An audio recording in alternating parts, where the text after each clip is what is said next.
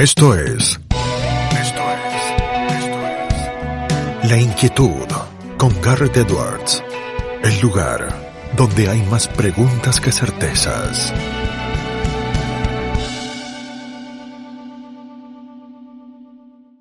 Damos vuelta de página aquí en La Inquietud por CNN Radio Rosario. Tenemos un enorme honor, placer y privilegio. Escuchen bien, es profesor asociado de Economía y director del Centro para una Empresa Libre, para la Empresa Libre en la Universidad de Texas, en El Paso, en la University of Texas El Paso. Es Senior Fellow en el American Institute of Economic Research en los Estados Unidos de América. Es Fellow en la Universidad del SEMA del Centro Friedman Hayek para el Estudio de una Sociedad Libre. También es eh, coeditor de Libertad, Segunda Época. Ha sido presidente de API, la Association of Private Enterprise Education, y también ha sido director de la Montpellier Society. Es eh, doctor en Economía por Suffolk University. Es máster en Economía y Ciencia Política por SEADE. Es economista por la Universidad Católica Argentina. Ha escrito con gran éxito junto a Emilio Campo Dolarización, una solución para Argentina. También ha publicado otra serie de libros como, por ejemplo, Capital and Finance, Theory and History. No es otro que el doctor Nicolás Kachanowski, quien tiene el placer, nosotros tenemos el placer de que nos acompañe. Nicolás, ¿cómo estás? Garto te saluda. ¿Qué tal? Saludos, gracias por la invitación. Gracias, eh, Nicolás, por aceptarla. Muchos temas eh, para arrancar a charlar contigo, pero te pregunto lo mismo que le pregunté a Emilio Campo cuando estuvo aquí en este programa. ¿Hay que dolarizar en Argentina? Um, algo hay que hacer seguro. Eh, pensar que Argentina viene con una inflación promedio del 60% anual de mediados del 40 a la fecha. Es simplemente inviable. Argentina es un país de inflación alta y volátil tener las dos peores combinaciones posibles. De mediados del 40 a la fecha, en términos de PBI per cápita, a nivel mundial, Argentina viene perdiendo posiciones. El mundo avanza y nosotros nos vamos quedando atrás. Es como ir en autopista, los países van a 100 kilómetros por hora y nosotros vamos a 60. Vamos de, no, primeros en la, en la, en la fila vamos, nos vamos quedando atrás. Entonces, hay que hacer algo. Eh, y el problema es que eh, hay distintas políticas monetarias que uno puede aplicar. Dolarización, tipo de cambio fijo, convertibilidad como tuvimos en los 90, etc. Hay distintas maneras de ponerle un fin a esta inflación y avanzar con otras reformas, etc. Pero se juntan dos problemas. Uno es que eh, lo que se vaya a hacer tiene que ser eh, técnicamente consistente, es decir, el plan tiene que estar bien diseñado. Pero con esto no alcanza. Hace falta también que el plan sea creíble, es decir, que creamos que eh, para la próxima elección el gobierno no se va a dar vuelta y te va a sacar el plan de, golpe, como hemos visto más de una ocasión. Y recordemos, ¿no? la ley de intangibilidad de los depósitos se dio vuelta en menos de un año. Entonces, mm. está la combinación de algo consistente y que además sea creíble. Pero varias de las propuestas que vemos dando vuelta pueden ser técnicamente consistentes, ¿no? que la convertibilidad con el real, que competencia de monedas, etcétera.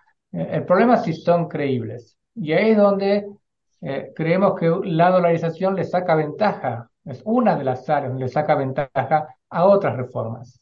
Una de las, para el caso argentino, ventajas de una dolarización es que es difícil, no imposible, pero es difícil deshacerla, lo cual le da un componente de credibilidad que no depende del político argentino.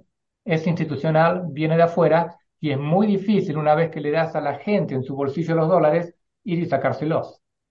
Entonces, esa dificultad de que sea reversible lo hace una reforma creíble, y es algo que las otras reformas le cuesta tener dado el contexto y la historia de Argentina.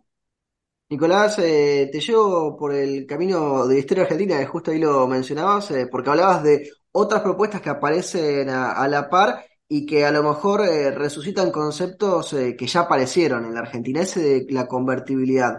Eh, ¿Por qué te parece que la convertibilidad fracasó? ¿Fracasó porque no hubo dolarización luego de ella o a la par? fracasó por el mismo problema que, tiene Argentina a lo largo de, de sus años, un déficit y deuda impagables y eventualmente cuando eh, la, cuerda ya no daba más, lo que la dirigencia política decidió fue salir de manera muy desordenada de la convertibilidad en lugar de poner las cuentas en orden, que es lo que hacemos nosotros en nuestra casa cuando no nos dan los números y, tenemos que ajustar. Es, el mismo principio. Eh, y acá quiero recalcar un punto, si la, la, profundidad, la seriedad de la crisis del 2001 no fue solo por irse de la convertibilidad o haber tenido convertibilidad, es por haberlo hecho de la peor manera posible, ¿no? Con especificaciones, corralitos, corralones, etc. Y vos podés salir de un régimen monetario de manera ordenada o de manera desordenada. Si lo haces de manera desordenada, no podés después echarle la culpa al régimen monetario, si tu salida es a los, a, los golpes. Eh, y ese fue el gran problema de por qué el 2001 fue tan serio. Ahí marcabas, eh, Nicolás, antes eh, eh, la ventaja de su irreversibilidad, ¿no? La de la dolarización a contraste de otras medidas. Em, en el horizonte temporal argentino, los 10 años de convertibilidad al final no fueron irreversibles, incluso a pesar de que parecería que 10 años de algo en la Argentina son un montón, ¿no?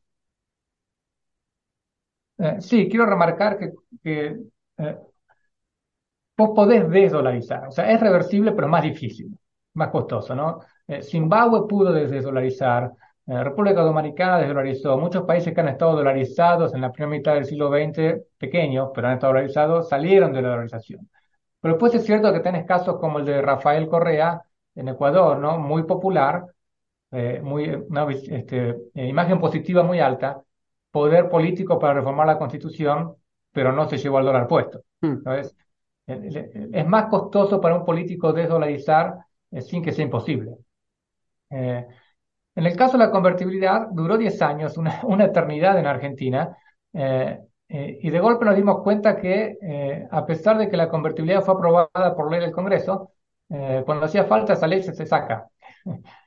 y se sacó, como decía recién, a los golpes, de manera desordenada. a diferencia de una dolarización, en la convertibilidad vos mantenés los pesos en circulación. Si te querés salir es, mucho más fácil. Vos decís, bueno, de ahora en más los pesos no son convertibles en dólares y listo. Pues lo que está circulando en la calle son los pesos. Y ahora ya no son convertibles en dólares. Pasás a tener un tipo de cambio a otro nivel. En el caso de una dolarización, los pesos ya no existen. Entonces, vos no podés decir dejan de ser convertibles. No, porque no hay pesos. Eh, si vos vas a Ecuador, tenés dólares, no tenés sucres. Y vas a Panamá, tenés dólares, el Balboa es solo moneda, etc. Entonces, en ese sentido, en, cuestiones de, digamos, de, qué pasos a seguir, es más difícil salirse de una dolarización que salirse de una convertibilidad. De la convertibilidad se pudo salir como se pudo salir porque no se dolarizó a fines de los 90. Pues si vos estás dolarizado y no hay pesos, dejan de existir, ¿cómo haces para reintroducir el peso en el mercado? Tenés que ir y los dólares que circulan en la calle los tenés que tomar por la fuerza, o la gente los quiere, no es que no los quiere. ¿sí? La gente no quiere pesos, los quiere sacar de encima, es fácil. Si tengo los dólares, dame los pesos, la gente va a hacer cola. Pero si tiene dólares y quiere los dólares, se los tenés que sacar por la fuerza. Claro.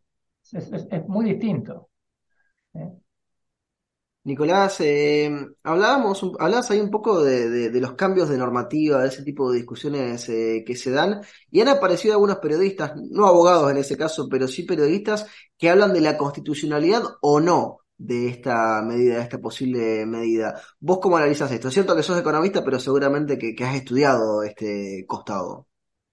Mira, me parece una... Eh, no, estas columnas que dan por sentado eh, la versión es inconstitucional, eh, tienen varios problemas. Primero, no están mirando cómo se ha dolarizado en países con constituciones similares a la Argentina. Recordemos que cuando se genera esa ola de independencias no Latinoamérica, todas las constituciones son muy parecidas. Ecuador tiene una constitución parecida a la nuestra, dolarizó. El Salvador lo mismo. Eh, Panamá jamás tuvo banco central. uno. dos, hay que, separar lo que es una obligación de una atribución. Yo puedo tener como país soberano o la obligación de emitir moneda local o la atribución, el derecho, pero no la obligación de emitir moneda local. Es muy distinto. Eh, si vos mirás la Constitución, lo que se da son atribuciones, no obligaciones. Entonces, que el Estado argentino tenga el derecho de emitir moneda local no quiere decir que deba hacerlo. Otra cuestión es si mirás la, no las palabras que se usan en el artículo, hablan de hacer señar moneda. Lo que el Estado tiene que hacer es asegurarse que haya moneda en el país, que no es lo mismo que decir tiene que ser emitida por el Estado y su Banco Central, etc. Y mira de cuándo en la Constitución, cuando se escribió la Constitución, no había eh, bancos centrales como los tenemos hoy. Entonces, eh, me parece que esos, eh, esa lectura de que es inconstitucional tiene, no, es sostenible y hasta donde vemos, constitucionalistas coinciden que no es el caso, que es inconstitucional. sí, no, por favor. Déjame darte un, punto más. Vos puedes hacer, y voy a hacer un poco general para que se entienda el punto, dos lecturas de cómo lees esta normativa. Una es una lectura muy positivista, donde lo que está escrito es una fórmula, lo tenés que aplicar, el Estado tiene que emitir su moneda. Lo resuelve muy simple, eh, emite un billete conmemorativo pesos, queda guardado en una caja, y legalmente hablando, si esa va a ser tu filosofía de cómo leer la, letra, se emitió, listo. Eh, y circula que hace falta en algún lugar pequeño y listo. Otra es esta, esta lectura más de derecho común, common law, cuál es el espíritu de la ley. El espíritu que, bueno, entre lo que el Estado o gobierno debe probar a la sociedad es asegurarse que haya moneda, por más que sea una extranjera. Si la moneda funciona y la que el mercado quiere, ¿qué problema hay? Lo que me gustaría ver en estos columnistas es el mismo énfasis cuando el Banco Central, el gobierno, etcétera, violan la constitución de proteger el valor de la moneda, que no es accidental, como decía recién, desde hace ya varias décadas. Impresionante ahí los ejemplos, eh, Nicolás, eh, los pusiste bien en claro con, una reducción al absurdo, ¿no? Con, la imagen del billete conmemorativo guardado en una cajita para, para complementar con, la letra de la ley, si es que no el espíritu, que es la, otra discusión. Eh, te llevo a un campo que hace rato, junto a tu colega Emilio Campo, vienen explicando en redes sociales eh, con bastante asiduidad, que es la pregunta de dónde están los dólares o dónde salen los dólares para una dolarización, porque es algo que los economistas no terminan de ponerse de acuerdo, ¿no? Con cómo se hace ese cálculo. No pauses, ni adelantes, o retrocedas. Quédate en La Inquietud con Garrett Edwards. Es, una pregunta muy importante eh, y también es coyuntural, y esto lo voy a explicar ahora en un, par de minutos. Ah, pero hay dos errores comunes cuando se mira, cuando vas a dolarizar, eh, qué dólares miras. El primer error es eh, asumir, quizás de manera implícita, no inconsciente, que vos necesitas todos los dólares el día, uno. Eh, y eso no es así. Cuando vos dolarizás tenés dos canjes. Por un lado, el dinero en depósitos, en los bancos, etcétera, dinero que está básicamente en computadoras. Eso es un, cambio en, el contable en el balance del banco que te despertás mañana y en vez de pesos dice dólares. Después tenés los pesos que están en circulación, ¿no? En tu billetera, en el cajero en un comercio, etcétera, que hay que ir rescatándolos y cambiarlos por dólares. Eso lleva tiempo, no se hace en un día. En Ecuador el proceso llevó alrededor de nueve meses. Entonces, si vos dolarizás a partir, digamos, del primero de enero, por poner una, fecha fácil, no es que tenés que tener todos los dólares el 31 de diciembre, pero te va a llevar varios meses hacer todo ese canje. Ese es el punto uno. El punto dos es, eh, los dólares que tenés no es solo las reservas netas del Banco Central. Las reservas netas del Banco Central son cuántos dólares hay en el central, quitarles los dólares que no son del central o está comprometido a devolver una deuda, etcétera, cuántos dólares le quedan netos. ¿eh? Esas son las reservas netas.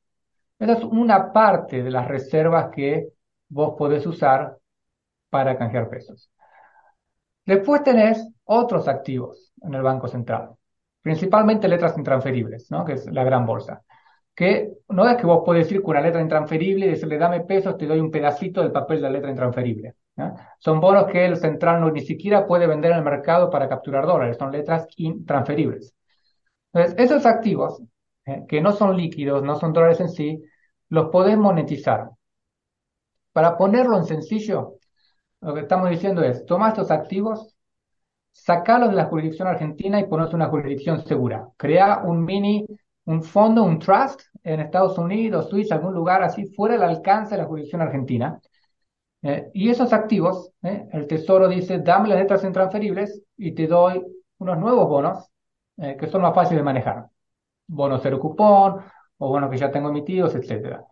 Y contra esos bonos, este trust puede emitir sus propios bonos de corto plazo en dólares, como son las LELIX hoy en pesos, y usar eso para ir rescatando LELIX, si hace falta conseguir algunos dólares de liquidez para canjear pesos, etc. Es decir, no hace falta tomar las letras intransferibles y salir a venderlas al mercado. Es donde varios colegas se confunden bastante. Estamos hablando de otra cosa. De quienes han seguido los temas financieros los últimos años es como un asset-backed security o un mortgage-backed security. Vos tenés los activos y contra esos activos generás liquidez.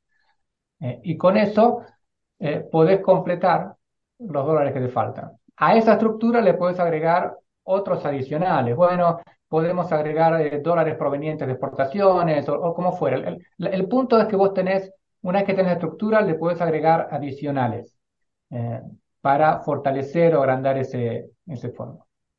Dicho esto, eh, lo que siempre nos preguntan es, bueno, si dolarizas hoy, ¿a qué tipo de cambio están los dólares, etcétera? acá le estoy dando, bueno, vos tenés reservas netas y tenés una estructura, una manera financiera de aumentar ¿eh? el valor de estos dólares que vos tenés para sacar pesos y las famosas LELIX. Esto es, eso es una cuestión de cómo dolarizas, la cuestión técnica de cómo se hace. Otra pregunta es cuándo vas a dolarizar, ¿sí? el timing. ¿Eh? Nosotros no estamos diciendo tiene que dolarizar mañana Massa junto a Alberto Fernández, no, no lo creemos viable, no. no sabemos si lo van a hacer bien, no estamos diciendo esto hay que hacerlo hoy. hasta ahora no han hecho nada bien, eh, pero esa es una, opinión mía. Después vos podés ver si la refrendás o no. Si van a romper una organización, mejor esperar. Si aguantar un poco más. Eh, eh lo estamos pensando para un nuevo gobierno que sea más creíble, técnicamente más sólido, etcétera. Y vaya uno a saber cuáles van a ser las condiciones de mercado si el próximo gobierno decide no avanzar con una propuesta de este estilo. Eh, no tenemos la bola de cristal para decirte el tipo de cambio en tal fecha va a ser tal. Entonces, si hoy el tipo de cambio da más o menos, es importante para saber dónde estás, pero no resuelve la pregunta de si tenés o no que dolarizar y si podés o no dolarizar de acá un año, o cuando sea que se vaya a hacer. Y es otra cuestión donde varios colegas se pierden, se están mirando el hoy, y eso es lo que decía al principio, el cálculo es coyuntural. Y bueno, puedes decir, la coyuntura de hoy va a ser la misma que si asume un nuevo gobierno. Suponete que asume un nuevo gobierno con buenas elecciones, buenas expectativas, y dice, vamos a avanzar con reforma monetaria, dolarización, etcétera, el riesgo país, por ejemplo, va a bajar, lo cual te cambia totalmente los cálculos financieros de este ejercicio. Entonces, de nuevo, es importante saber la coyuntura de hoy, pero no te podés quedar atrapado en si hoy los números no dan, entonces esto, esto es... Eh, esto es hablar en el aire, es tirar humo y no sé, todas las cosas que, que veo por las redes que, que nos dicen. Eh, es muy importante, Nicolás, esto último que marcabas. No es solamente la herramienta, sino aquel que usa la herramienta y que la sepa usar, porque digo, a lo mejor tenés el mejor escalpelo del mundo, pero que si el cirujano no lo sabe usar o no es cirujano, no va a poder entonces aplicarlo. ¿Sirve la analogía para entenderlo? Eh, se entiende, sí. Nosotros estamos armando un... Vos tenés un paciente crítico y nosotros somos como los médicos que armamos un plan de cirugía mayor el cual un componente necesario, pero no el único, pues nosotros no decimos que la organización es lo único que hay que hacer, sí creemos que es un componente necesario. ¿eh? Bueno, así es como vas a hacer esta cirugía. Eh, y el médico que tengo, el médico cabecera, ¿no? el jefe médico que tengo en sala, no confío, no le doy los instrumentos. Digo, no, cuando vos termines tu turno y venga el nuevo, está mejor, mejor preparado, mejor equipo técnico, etcétera, a él sí le doy el plan, mira, esto es lo que tenés que hacer, nuestra sugerencia. Entonces está el tema del cómo, el tema del cuándo. Y el cuándo no es hoy, no es con este gobierno, es, si quieren, el, próximo gobierno.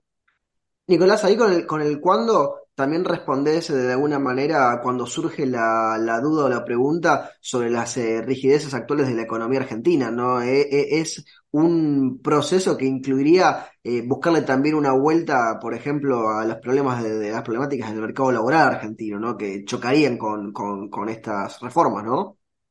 Mira, con o sin dolarización, puedo necesitar reforma laboral. Eh, no es que pues, reforma laboral, reforma fiscal, o sea, un montón, ¿no? El, listado es muy largo, podemos estar toda la tarde hablando de reformas que hay que hacer. Eh, el punto es que vos la necesitas con o sin dolarización. Dolarización te da eh, algunas ventajas. primero, al ser más costoso de revertir, te aumenta el incentivo y la necesidad de avanzar en las otras reformas. No te puedes quedar a medio camino. Tenés que ir para adelante, listo. Entonces, eh, te es, como cuando quemas naves, o sea, no, te, no podés volver para atrás, tenés que avanzar, eh, te, te, obliga a seguir, digamos. Eh, es una idea de quemar las naves, tenés que seguir porque para volver atrás tenés que rearmar las naves, lo cual no es fácil y lleva tiempo, etcétera. ¿sí? Acordate la crisis griega de hace ya algunos años, al final se quedaron el euro, no lanzaron el dracma de nuevo. Hmm. No es tan fácil, no, no es tan, bueno, listo, saco el drama. Bueno, la misma con bueno, vuelvo a emitir el peso. No, tenés que emitir una moneda que el mercado no quiere o una moneda que sí quiere. No, no es tan, tan sencillo. Entonces, eh, una ventaja de la dolarización es que te eh, fuerza, como decís, ¿no? a tener que avanzar en las otras reformas y no quedarte a mitad de camino. Eh, que es un riesgo, polarización, si se genera un shock positivo muy fuerte de entrada, por ese lado, quizás los políticos dicen, bueno, no hace falta hacer más, estamos bien, ¿para qué seguir ¿no? Este, jugando con reformas y si más o menos avanzamos. Eh, otra ventaja que te da una estabilidad monetaria creíble, que hoy la política argentina no, no es que, no es que la política argentina no es creíble, es que no puede generar credibilidad. Eh, si vos no podés generar credibilidad, la tenés que traer de afuera. Y la organización te da eso en algo no menor, como estabilidad de precios a largo plazo. Si vos mirás Ecuador, hay mucho que aprender de Ecuador para Argentina, dolariza y, no hace todas las reformas ideales que nos gustaría ver que Argentina haga si dolariza. También se quedan un poco a mitad de camino.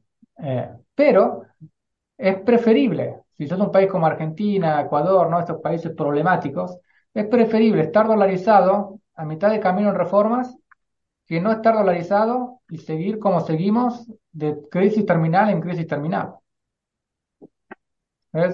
El punto es siempre comparar escenarios relativos y realistas. Si tengo enfrente a alguien que me dice, no, ¿cómo vas a dolarizar? Vos lo que tenés que hacer es ser como Suiza.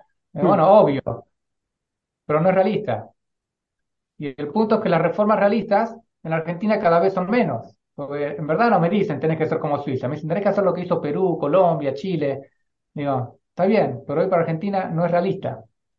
Si esa, esas eh, políticas me parecen no aplicables en Argentina, la solución que nos queda es una reforma mayor como dolarización. Y quiero agregar un, punto. Por favor. Nuestro, nuestra motivación en esta reforma es minimizar la probabilidad de fracaso de un nuevo plan antiinflacionario. Entonces, nuestra motivación no es maximizar el área donde el gobierno todavía puede hacer política monetaria. Nuestro objetivo es minimizar probabilidad de fracaso por el miedo o el, posible costo que si Argentina vuelve a comerse otra de esas crisis cambiarias, etcétera, eh, del nuevo plan inflacionario, ya entrar en una situación de ¿no? trampa de pobreza de la cual es muy difícil salir. Entonces, nuestro objetivo es evitar ese escenario. Preferimos errar en eh, qué tan dura la dolarización en cuanto a ¿no? Te, chequeos que el gobierno no te la lleve puesta eh, para evitar ese, ese potencial escenario. Nicolás, aprovechamos que te tenemos, te hacemos una penúltima pregunta antes eh, de liberarte. Eh, te muevo un poco el esquema, le hemos dedicado bastante tiempo, igual siempre es eh, importante hablar de dolarización, pero te pregunto un poco, ¿cómo vas viendo las ideas de la libertad en 2023? Te la tiro genérica, pero para alguien que siempre ha estado y está tan vinculado con estos movimientos y estas discusiones, ¿cómo vas viendo las ideas de la libertad 2023 en el mundo? Te la tiro, vea. Una buena pregunta. Em, eh, eh, en Argentina, mi percepción es mucha confusión. Eh, se le dice liberar a, muchas cosas que no lo son. veo un movimiento liberal dividido, fragmentado y, con un futuro incierto. Cuando uno piensa, no, no, es una cuestión de, ¿no? de eh, de estar presente, etcétera, es una cuestión de tener eh, eh, argumentos sólidos, respetables, etcétera, y, a veces desde acá, en Argentina, veo las redes sociales, los medios, etcétera, y, el liberalismo en Argentina más acordar a la izquierda en Argentina, ¿no? Son fragmentados en pequeños partiditos que se pelean, uno no sabe por qué. entonces, la, imagen que se está dando me, me preocupa a futuro. Y, creo que esto, esto, lo he mencionado a veces cuando me preguntaban, creo que es un error eh, estratégico, si se quiere, y no lo digo ni, por mi ley o expert solo, ni por nadie puntual, lo digo en general. Eh, entrar a política abanderándose con la bandera del liberalismo. ¿eh? La política es por definición el barro. Vas a tener que negociar, vas a tener cosas que, hacer cosas que no te gustan, etcétera. Y lo que importa es si las ideas avanzan o no, no si tengo la bandera del liberalismo puesta o no. Eso es totalmente secundario. Eh, y se corre el riesgo de manchar algo que Argentina necesita tanto como la idea de una economía de mercado, por llevar esa bandera ¿no? a, la política. Vamos a tener que pasarnos décadas explicando, no, bueno, es un liberalismo, eso fue tal cosa. Eh, y es un costo innecesario, me parece. A nivel mundial, no, no, lo sé, no lo tengo tan claro. Eh, creo que todavía estamos viendo un reordenamiento del, del tablero eh, después de cómo no han reaccionado los gobiernos ante el COVID. Hemos cerrado el mundo es quizá la restricción más fuerte a libertad, justificado o no, totalmente otro debate que posiblemente en la historia, o al menos en la historia moderna, eh, y, creo que hay mucho todavía por procesar y, reordenarse. Eh, así que la verdad no, no sé, eh, para mí es un signo de pregunta. Y con el signo de pregunta pasamos a la última pregunta, Nicolás, que se la hacemos absolutamente a todos nuestros entrevistados aquí en La Inquietud, porque el nombre del programa es un juego de palabras. ¿Qué inquieta a Nicolás Kachanowski?